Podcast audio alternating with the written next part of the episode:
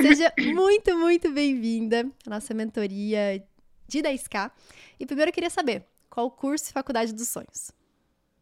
Tá, curso medicina e faculdade eu não tenho assim uma específica, tipo Unicamp, essas coisas não, porque eu também tenho verba. Eu vou mais pela que tá mais perto, né? Então por aqui é o FAO.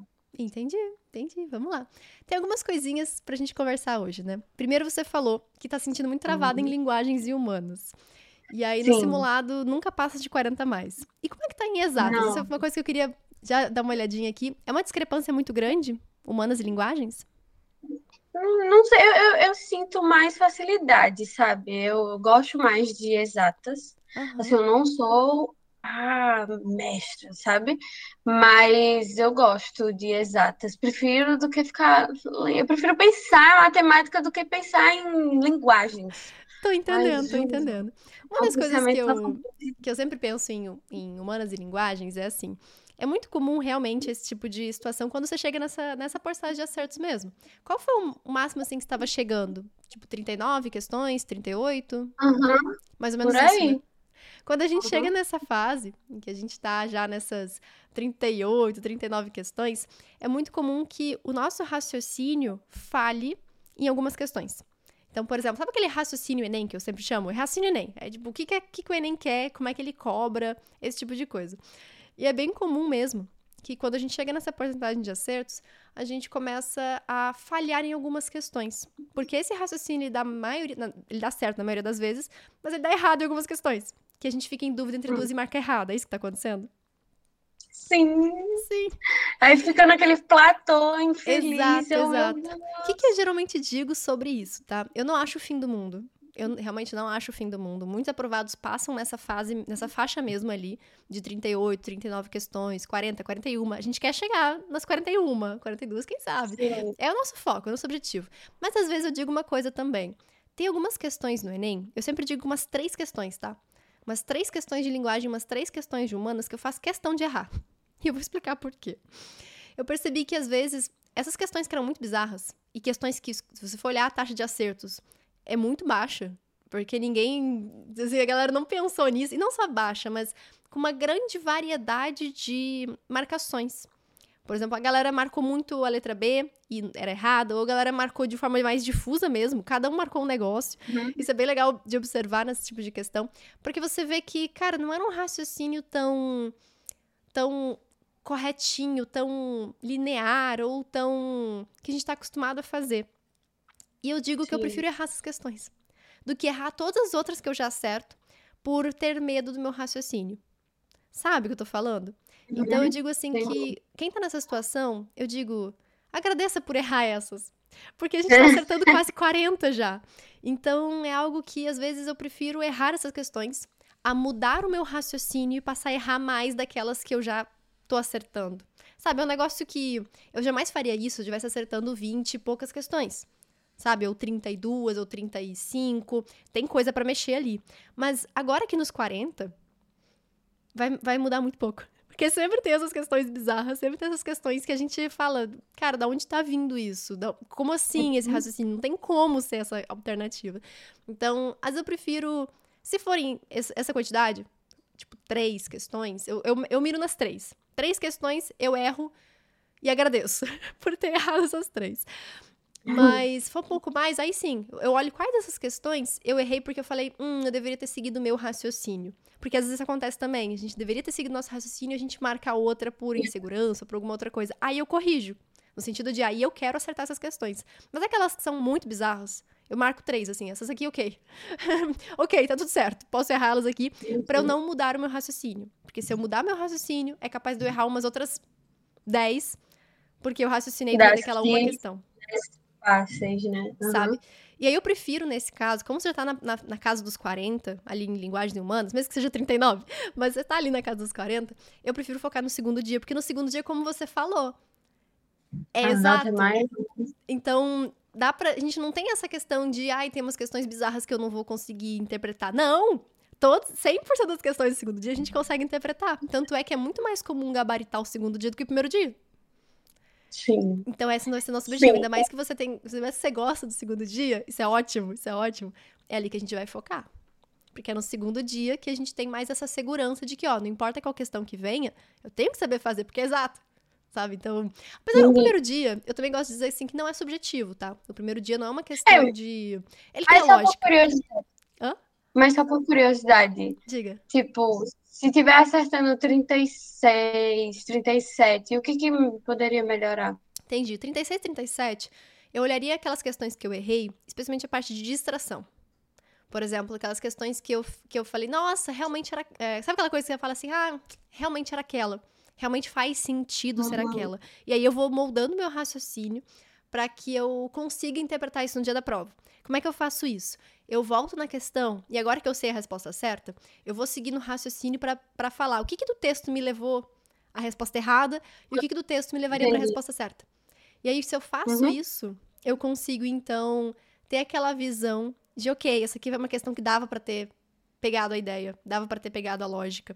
E não era uma lógica diferente do que eu tô acostumada. Então, nesse caso, eu faria isso. Eu pegaria essa lógica é, de o que, que a minha lógica falhou. Porque se minha lógica. Se eu errei a lógica, beleza, vamos corrigir a lógica. Mas se eu seguir a lógica certinho e errei mesmo assim, aí essas questões eu não mexo. Só aquelas três ali que eu falo, beleza, aceito, Sim. vamos com Deus. Sabe? Nesse, mais ou menos nesse sentido. Fechou? Entendi. Fechou. Perfeito, perfeito. Vamos dar mais uma olhadinha aqui no teu prontuário. Tem umas coisinhas bem legais pra gente ver. Primeiro que você tá no R5. Você tá no R5. Uhum. Arrasou muito, arrasou muito. Cheguei muito perto, foi bem pertinho do Enem. É daquelas que a gente faz, nossa, cara, vai ser agora. Sim, sim. E aí dentro do R5, Deixa eu ver aqui. Dentro do R5 você está fazendo uma faixa de 67, 69. Isso é muito bom, tá? Sinal que você tem coisa para evoluir no R5 ainda. Pra gente fazer o R5 chegar em 80%. Porque eu cheguei no R5 bem pertinho do Enem, depois eu peguei um tempo assim, parei, né, para relaxar Justo. e tal. Aí eu não, não cheguei a fazer muita coisa, não. Justo, justo. Justíssimo. E de fato, seus erros são principalmente interpretação e distração. Tem pouquíssima coisa de conteúdo, né? Pouquíssima, pouquíssima Sim. coisa de conteúdo. Isso é maravilhoso. A porcentagem de cronograma tá ótima também, 80%. Então, tô, praticamente todos os temas ali você domina. Tem 20% dos temas que você. Deixa eu ver. Só tem 16 temas Ai. a estudar. Que É porque tem umas coisas de, de. Eu acho que eu botei Coringa e Enem, aí tem umas coisas lá do Paraná. Tem muita coisa aleatória, assim. Específica, é. Aí, oxi, deixa elas lá, deixa elas lá. Se não for prestar o FPR, por exemplo, deixa elas lá. Uhum. Não, então assim, você tá praticamente zerando o cronograma, aí eu não me preocuparia mais com isso. E PS é uma coisa que eu faria cada vez menos, tá? Deixa, deixa libera os pacientes o do PS. Tá cheio. Hã?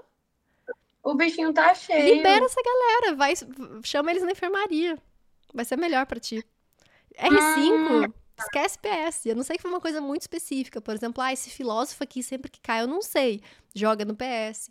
Ou nessa fase também tem algumas matérias que a gente ainda dá uma cambaleada. Às vezes, nessa época eu tava cambaleando, às vezes, ainda em geometria analítica, é, cônica. Sim que meio que faz parte, sabe? Então, assim, eu tava bem perdida ainda nisso, mesmo avançada, assim, tinha questão que eu não sabia como fazer, tava bem perdida, então eu jogava no, né, nesse sentido, a gente joga no PS. Cônica pra mim é um mistério. Cônica pra mim Cônica. é um mistério. Meu Deus do céu. Então, tipo, é tipo essa matéria, sabe? Jogar no PS, aí sim. Mas de resto, fica até no PS, não. Vai lá na enfermaria e usa bastante lista personalizada para justamente pegar essas uhum. matérias mais difíceis. A parte de interpretação. Então, se tem alguma matéria específica que está errando mais por interpretação, tipo análise combinatória, probabilidade, genética às vezes. Então, essa parte joga na enfermaria personalizada e vai trabalhando por lá. Segue fazendo simulados em enfermaria personalizada, simulados em enfermaria personalizada. Uma coisinha ou outra no pronto-socorro. Que isso vai te fazer evoluir mais ah. rápido que no R5. Beleza. Beleza. Alguma dúvida? Uhum. Cara, eu só tenho, eu, eu só quero pedir um auxílio, tipo, na questão de cronograma. Tá. Sabe? Porque eu, eu não, não sei, eu tinha é, feito o textinho, aí tinha dito assim, que eu não, não, não tava sabendo como é que eu ia conciliar, sabe? Sim. O, uma questão de concurso com o questiona, sabe? Com o Enem. Sim. Aí eu não, não sei muito para onde é que eu vou, porque, tipo assim, no questiona em si, eu não tava com tanta dúvida. Claro, tem essa questão do, do como ficar 40 a mais em linguagem e tal, mas é, é mais cronograma, sabe? Que eu me sinto um pouco perdida. Tô entendendo, tô entendendo. Mulher, deixa eu fazer uma pergunta. Se você passar esse ano no Enem, você faria hum. ainda o concurso? Não. Então, mulher, esquece é porque... concurso, cara. É só uma pressão da família que não vai te levar a lugar Sim. nenhum. O meu problema é, é questão financeira mesmo, sabe? Sim. Porque, tipo assim, idade, aí vem, não tem um curso, aí vem um parente ou outro e fala, olha, se, se com esse tempo você está estudando, já era para ter passado, já era para estar tá trabalhando. Cara, esses parentes sabe? não sabem o que estão falando, cara. Esses parentes não sabem o que estão falando. Assim, se for uma necessidade de fato financeira, Aí eu, aí, sabe, aí eu correria atrás de alguma coisa, mas não um concurso que leva tempo a beça para ser aprovado, para é, entrar no cargo, para começar, sabe? Então eu acho que é um, é um investimento que eu faria se meu objetivo final fosse o concurso. Mas não é. Uhum. Vai capaz de, mesmo você passar, depois vai, vai largar, porque não, você não vai fazer, Sim. entendeu? Então, se for uma questão estritamente financeira, por exemplo, não, minha família tá precisando de mim. Eu arrumaria um, um trabalho, seja part-time ou até mesmo integral. Porque no teu caso faltou muito pouco para aprovação. Então não é aquele estudo que você precisa o dia inteiro, sabe?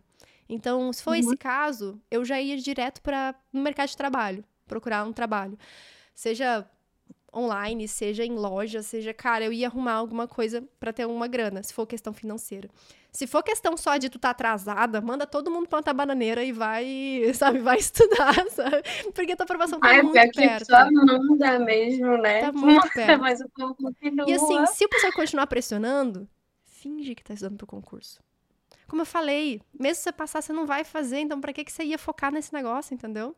Então só finge uhum. que tá uhum. estudando pro concurso e continue estudando aqui. É o seu objetivo. Então é só isso que eu pensaria. É uma questão financeira? Bora correr atrás de retorno financeiro mais imediato para conseguir ajudar a família e, e, continuar estudando. Mas se for uhum. por, só por pressão da galera enchendo o saco, deixa a galera encher o saco. de verdade. Tá, só finge que tá estudando pro concurso e continua estudando. Aguenta, aguenta. Show. Tá. Só, só não deixa eles, eh, eles assistirem esse podcast. Assistirem. E aí eu vou esconder assim, gente, nada, vou assistir, vou escutar música, alguma coisa assim. Viu? Obrigada mesmo por, por, essa, por, por, participar aqui dessa mentoria, porque imagino que muita gente está nessa situação também. E compartilhar isso uhum. com a uhum. gente definitivamente ajuda a gente a, ter essa, essa, essa visão mesmo de o que, que vai ser um objetivo, o que, que é nosso foco e o que, que tá ali só para atrapalhar, só porque a gente precisa dar satisfação para alguém. Sabe? Sim. Acho que é isso que a gente tem que ter em mente sempre. Ó, Obrigada tá por tudo. Obrigada, um beijo grande para ti e a gente se fala. tchau, tchau. E espero que no final de ano eu venha aqui para gravar Entrevista de novo. Com certeza, com certeza. Um beijo grande para ti, Cade. Tudo de bom. Tchau, obrigada. Beijo, beijo.